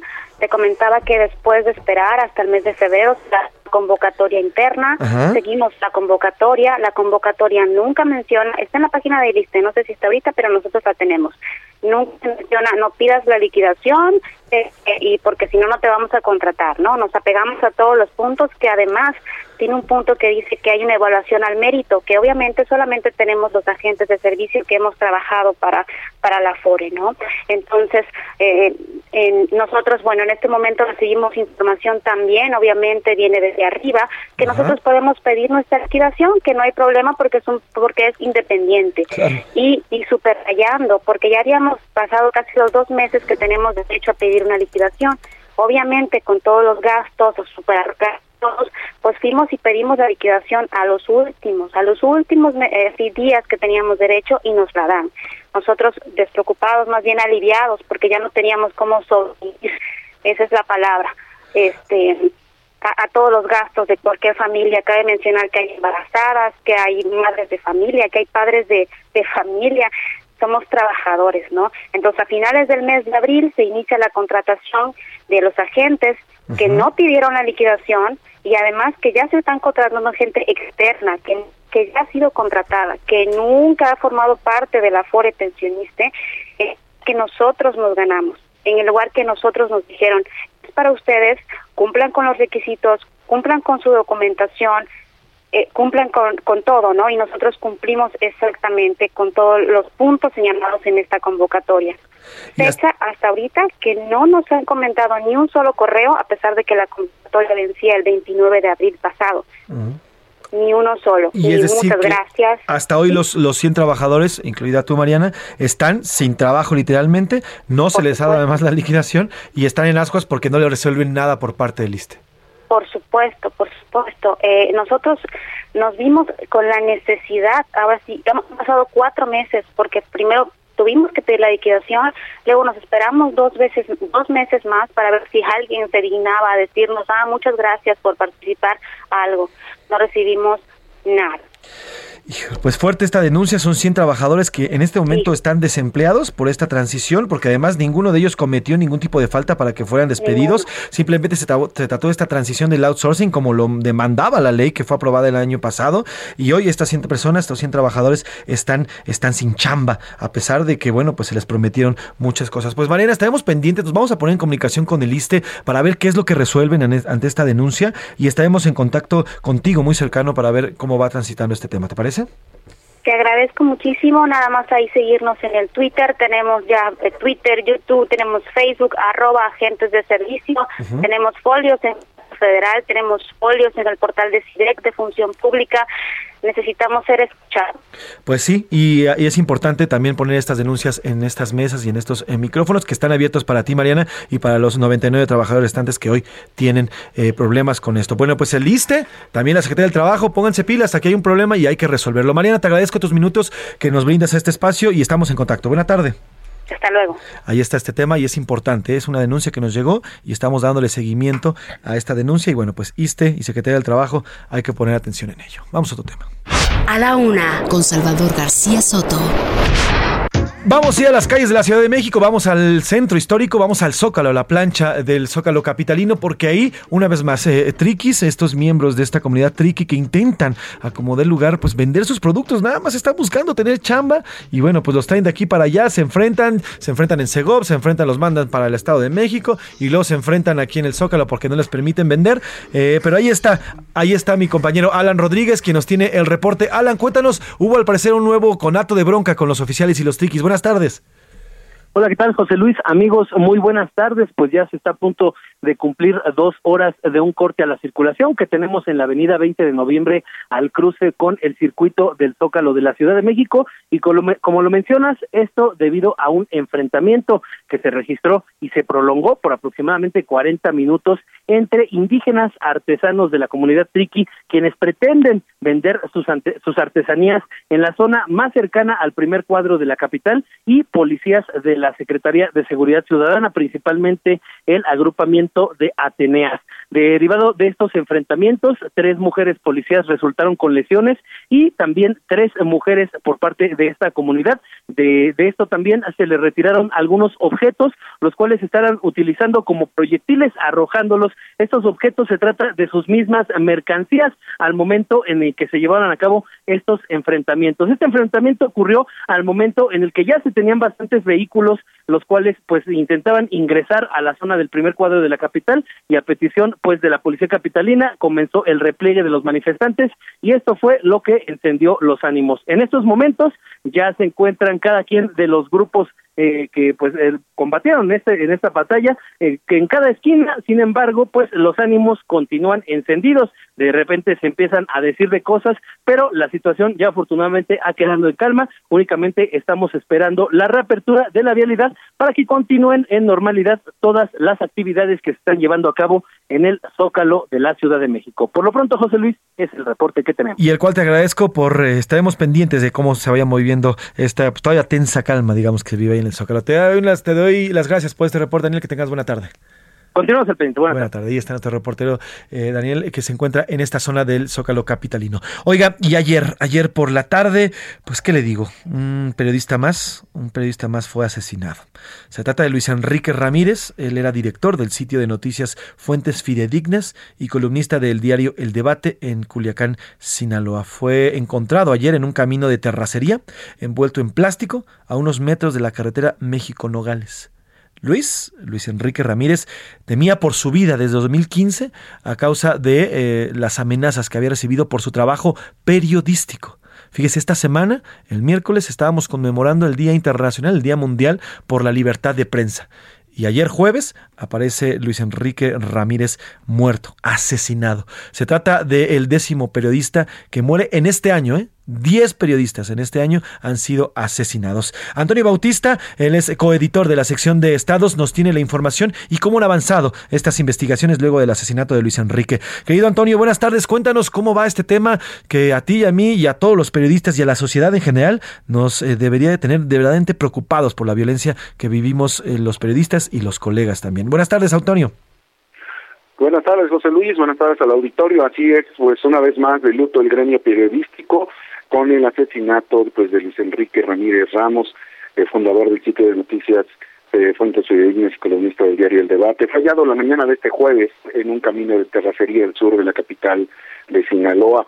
Eh, la fiscal de Sinaloa, Sara Bruna Quiñones, indicó en conferencia que la causa de muerte fue un traumatismo craneoencefálico a consecuencia de golpes contusos.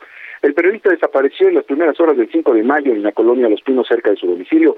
La fiscal precisó que el columnista salió por su propio pie de su casa cerca de las 3 de la madrugada y que el cuerpo fue localizado a las 10.40 de la mañana. Dijo que hay indicios de que pudo ser privado de su libertad y que no pues, se presentó denuncia por su desaparición. Ayer el gobernador Rubén Rocha Moya lamentó la muerte de quien calificó como su amigo y anunció que se comunicó con la fiscal para pedirle una investigación inmediata. Este viernes, decenas de periodistas de Culiacán y Los Mochis en Sinaloa se reunieron en las escalinatas de la Catedral de la ciudad para exigir eh, esclarecer el asesinato de Luis Enrique Ramírez, además de portar las portadas de los diarios locales con la noticia del crimen, diarios en los que él colaboró.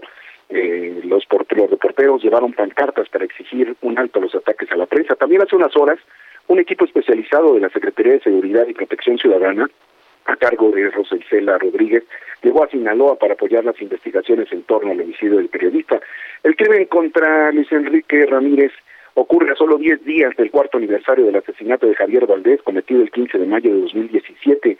Eh, Ramírez Ramos eh, había recibido amenazas en 2011 luego de la muerte del periodista Humberto Millán y en una entrevista en 2015 dijo sentirse en peligro inminente y que tenía por su vida eh, estas declaraciones las hizo en la Ciudad de México, donde estaba con protección de artículo 19. Datos precisamente de esta organización indican que del año 2000 a la fecha suman 151 periodistas asesinados en el país, 12 de ellos mujeres. En lo que va de este sexenio, suman ya 34 comunicadores asesinados. Sin embargo, las cifras del gobierno federal señalan que del primero de enero al 4 de mayo dan seis periodistas asesinados, sin contar todavía a Ramírez Ramos. Así, así está el panorama hasta ahorita, José Luis, de, este crimen que lo pone nuevamente luto en, en el gremio periodístico. Un, panorama lúgubre, querido Antonio, lúgubre totalmente para los comunicadores.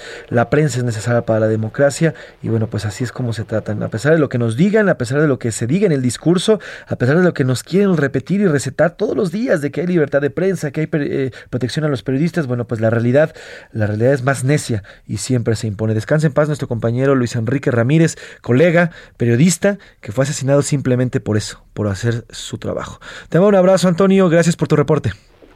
Gracias a ustedes, buenas tardes. Antonio Bautista, eh, coeditor de la sección Estados de Heraldo Media Group. Y por cierto, eh, el lunes, este lunes 9 de mayo, va a haber una marcha a las 5 de la tarde en el Ángel de la Independencia. Otra marcha luego del asesinato de Luis Enrique Ramírez. Eh, la petición es vestimenta negra, llevar flores, velas y fotos de periodistas asesinados. Esta nueva congregación que se hará luego de la violencia. Vamos a ir a los deportes. Ya está aquí el señor Oscar Mota.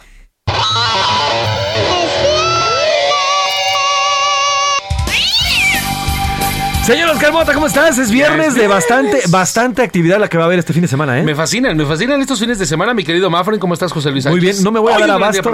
Hoy un gran día para ganar, no me voy a dar abasto entre ver, entre ver cómo eliminan a los Pumas, entre ver cómo va a ganar Canelo y entre ver a ver si ahora sí otro podio para Checo. Puede ser, puede ser. Te decía, estos fines de semana me gustan porque, pues básicamente es donde uno justifica lo que hace, ¿no? O sea, puede uno estarse rascando la panza en los últimos días, pero viene un fin de semana bravo. Sí. Está muy interesante. Bueno, estamos escuchando ahí básicamente cómo está pisando como que la cola a un gato, porque Javi anda, uh, hijo, ya nada más como salió campeón su Trabzonspor en Turquía. Ya nada más con eso, ¿no? Obviamente. Sport. Todavía no juega, todavía no juega el AME, tranquilo. y ni va a jugar, y ni va a jugar. Bueno, por lo si va a jugar la liguilla, los Pumas, quién sabe. Bueno, todavía no. Ah, nada más te la Hasta dejo, próxima te semana. la mesa, nada más. Está bien interesante lo de este fin de semana. Vamos a escuchar, mi querido Mafren, amigos, eh, palabras de. eh, este fin de semana se juntan dos de los personajes, dos de los deportistas mexicanos más exitosos, pues yo creo que de los últimos 20 años. Y entonces van a competir en sus respectivas disciplinas este fin de semana. Hola amigos, estoy muy contento y feliz de estar en Miami, enfrente de todos los latinos este fin de semana. Y hice un casco muy especial para mí, eh, un casco que sin duda es de los que más me ha gustado. Todas las vibras de Miami, todo el clima, todos los colores, los quise poner en mi casco. Espero les guste. Me siento muy contento, como siempre, siempre me reciben muy bonito. Estábamos contando ayer las veces que he venido a pelear a Las Vegas, son 15 ya, con esta la, la 16, la verdad estoy muy contento de estar aquí gracias a todos por su apoyo, como siempre. No, es motivación y reto para mí. La verdad que esto para mí es parte de mi vida ya y, lo tomo así, es una motivación de seguir haciendo historia, amo el boxeo, amo lo que hago y eso es lo que me genera las ganas de seguir haciendo historia.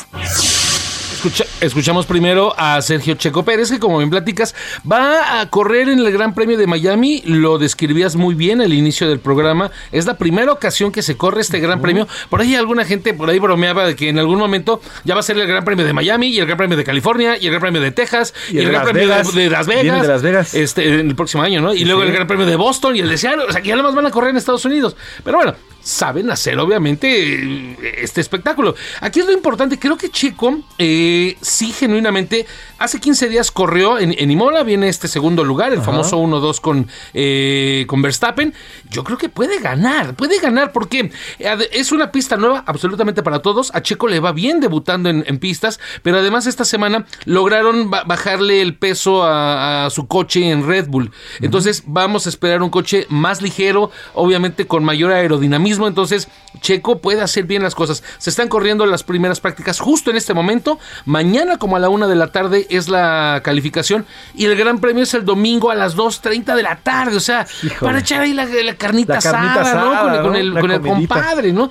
De hecho, por este fin de semana no vaya usted a bautizar a nadie, no se vaya a casar, porque está bravo. El sábado es la de Canelo a partir de las 9 de la noche. Enfrenta a un ruso, eh, Dimitri Bivol, que por cierto viene invicto. Eh, Dimitri Bivol ha sido campeón juvenil, fue campeón también nacional. Eh, es en semicompleto. Por cierto, hay un pequeño dato ahí con Dimitri Bivol. 79 kilos subieron al Canelo, ¿no? Sí. Y, y ojo, que platica, le preguntaron, dice, oye Canelo, bueno, ya subiste, eh, aproximadamente subió 5 kilos para esta, para esta pelea. Para los que nos escuchan y obviamente el tema del box dicen, bueno, que si es más pesado puede pegar más fuerte, sí, pero pierde velocidad, ¿no? Pierde velocidad. totalmente. Y Canelo por ahí dice, "Mm", le preguntaron, oye, ¿buscarías a lo mejor el peso completo? Imagínate. Dice Canelo, yo nunca digo que no. Vamos a ver ahorita cómo me va. Yo nunca digo que no. Y, y muchas cosas le pueden criticar a Canelo, pero entonces, digamos, ya arrasó en los medianos, ¿no? Va ahora a supermedianos, eh, va en los semicompletos, y entonces, si él dice, bueno, si ya no hay reto aquí, voy avanzando y voy avanzando, va a estar interesante. Son cuatro categorías en las que es campeón el señor Así Canelo. Y imagínate, si se echa estas dos, los semicompletos y completos, ya serían seis. Y este lo va a unificar. Entonces, o sea, básicamente sería aquí, ¿quién lo va a poder tumbar? Dimitri Bivol decía, él se hizo peleador porque seguía a Jackie Chan y a Jean-Claude Van Damme cuando era niño, ¿no? Entonces, vamos a ver si les... oh, espero que no le sirvan sus, sus enseñanzas, pero bueno, ahí está. Y el lunes platicamos del fútbol. Claro que sí, más bien te caigo el sábado tempranito a tu casa y ya de ahí nos echamos todo el fin de semana. Me gusta, me ¿Te gusta, porque se va a poner sabroso. Eso, Oscar Mota, gracias Hoy por un para Hoy un día para, un día para. Vamos con los culeros de San Lázaro que hoy nos cantan sobre esta visita a Cuba. Adelante, Pepe Navarro, Pepe Velarde, échenle.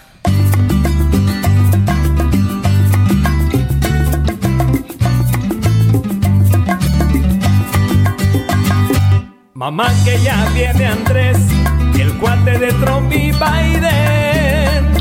Dice que ve fascinante, dice que vivimos bien, sin dinero y con hambre, dice que así debe ser.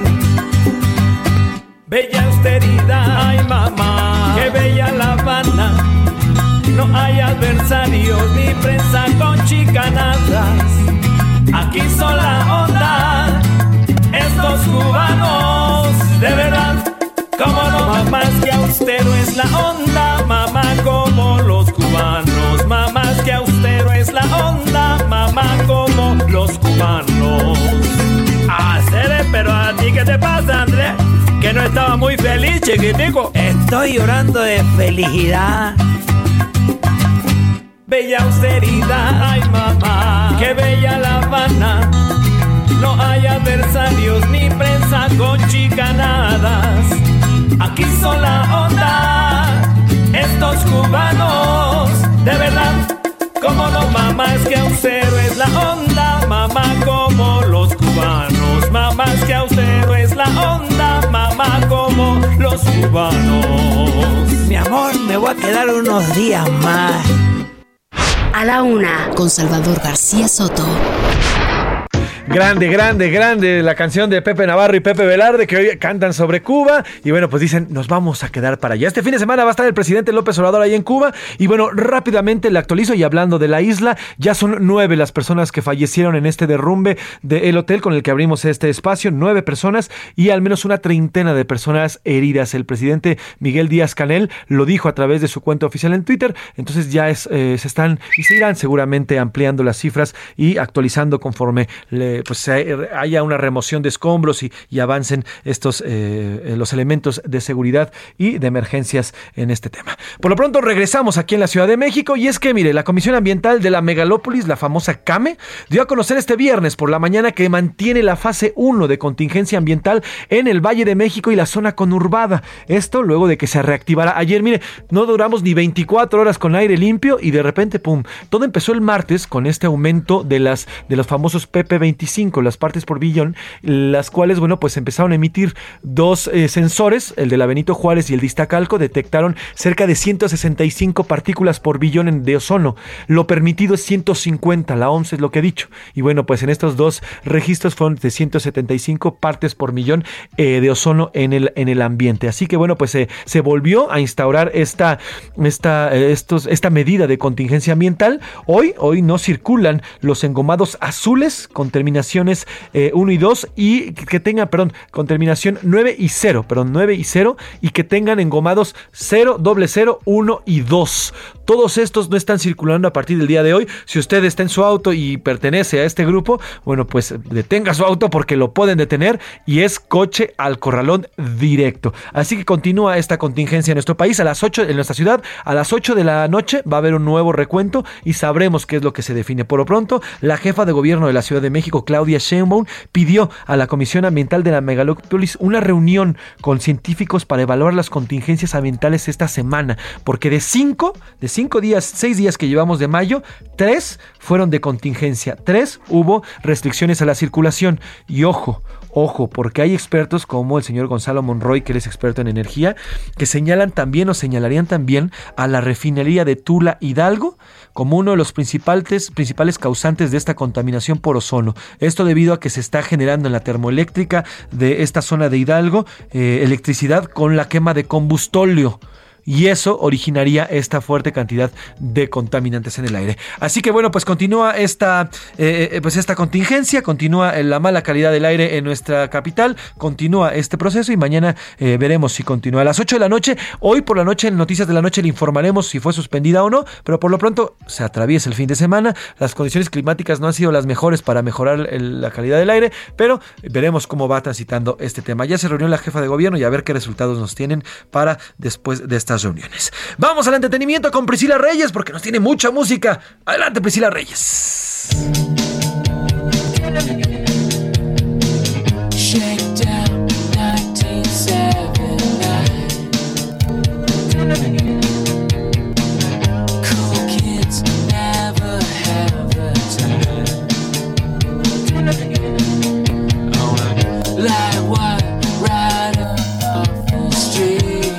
Reyes que estamos escuchando.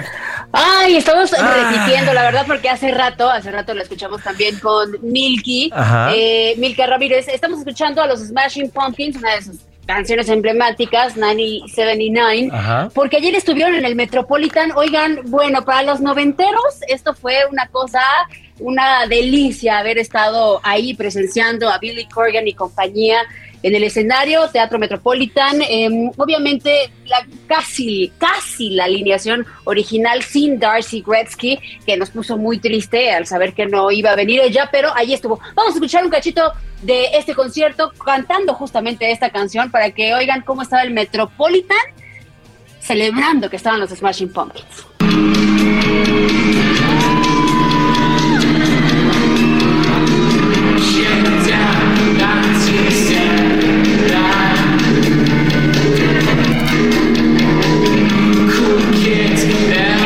Esas, cosas son hermosas. Cuando estás en un concierto y todo el mundo se sabe las canciones, todo el mundo las sí, está sí. entonando, se te enchina la piel y aparte, déjenme decirles, Metropolitan es uno de los venues, de los lugares más lindos, con uno de los mejores sonidos para mi gusto. Entonces, bueno, estar escuchando ahí es increíble. ¿Y quién crees también que estuvo presentándose? Ah, por cierto, los Smashing Pumpkins también van a estar el 7 de mayo. Allá están apareciendo en la cartelera del Teatro Metropolitan todavía. Ajá. Así es que si se lo perdieron ayer, pues Es- váyanse el 7 de mayo. Esperemos que lo escriban bien esta vez, ¿no? Ojalá no la vuelvan a, a regar. Pumpkins. Exacto. Ahora sí.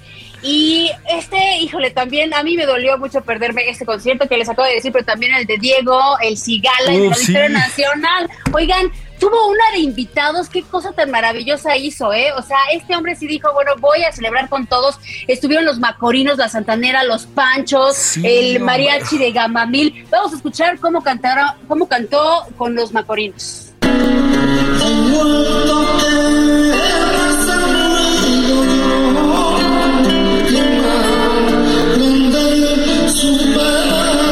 No me digas que no se te antoja estar ahí, no. porque oye cómo, oye cómo canta Llorona. O sea, Oye, dices, yo soy fan, yo soy fan, fan, fan de Diego el Cigala. Tiene su último disco que es Cigala Canta a México, que salió hace dos años. Es su último, su último disco y precisamente por eso invita a los Macorinos. Yo soy Así fan es. cañón de, de, de, del de, Cigala, ¿eh? de él, Diego. ¿no? Y también cantó con la Santanera, escuchen un cachito.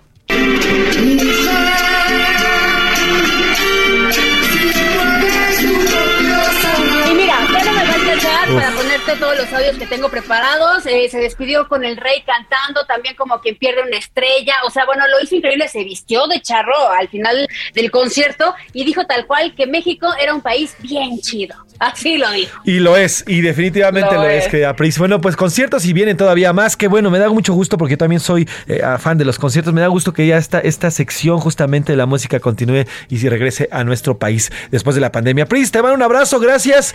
Fuerte abrazo. Gracias a usted también por acompañarnos y gracias a todo este gran equipo. A nombre del titular de este espacio, el periodista Salvador García Soto, yo soy José Luis Sánchez Macías y está usted informado. Muy buen provecho. Un encuentro del diario que piensa joven con el análisis y la crítica. A la una, con Salvador García Soto. De lunes a viernes, de 1 a 3 de la tarde. Heraldo Radio 98.5 FM, una estación de Heraldo Media Group, transmitiendo desde Avenida Insurgente Sur 1271, Torre Carrachi, con 100.000 watts de potencia radiada.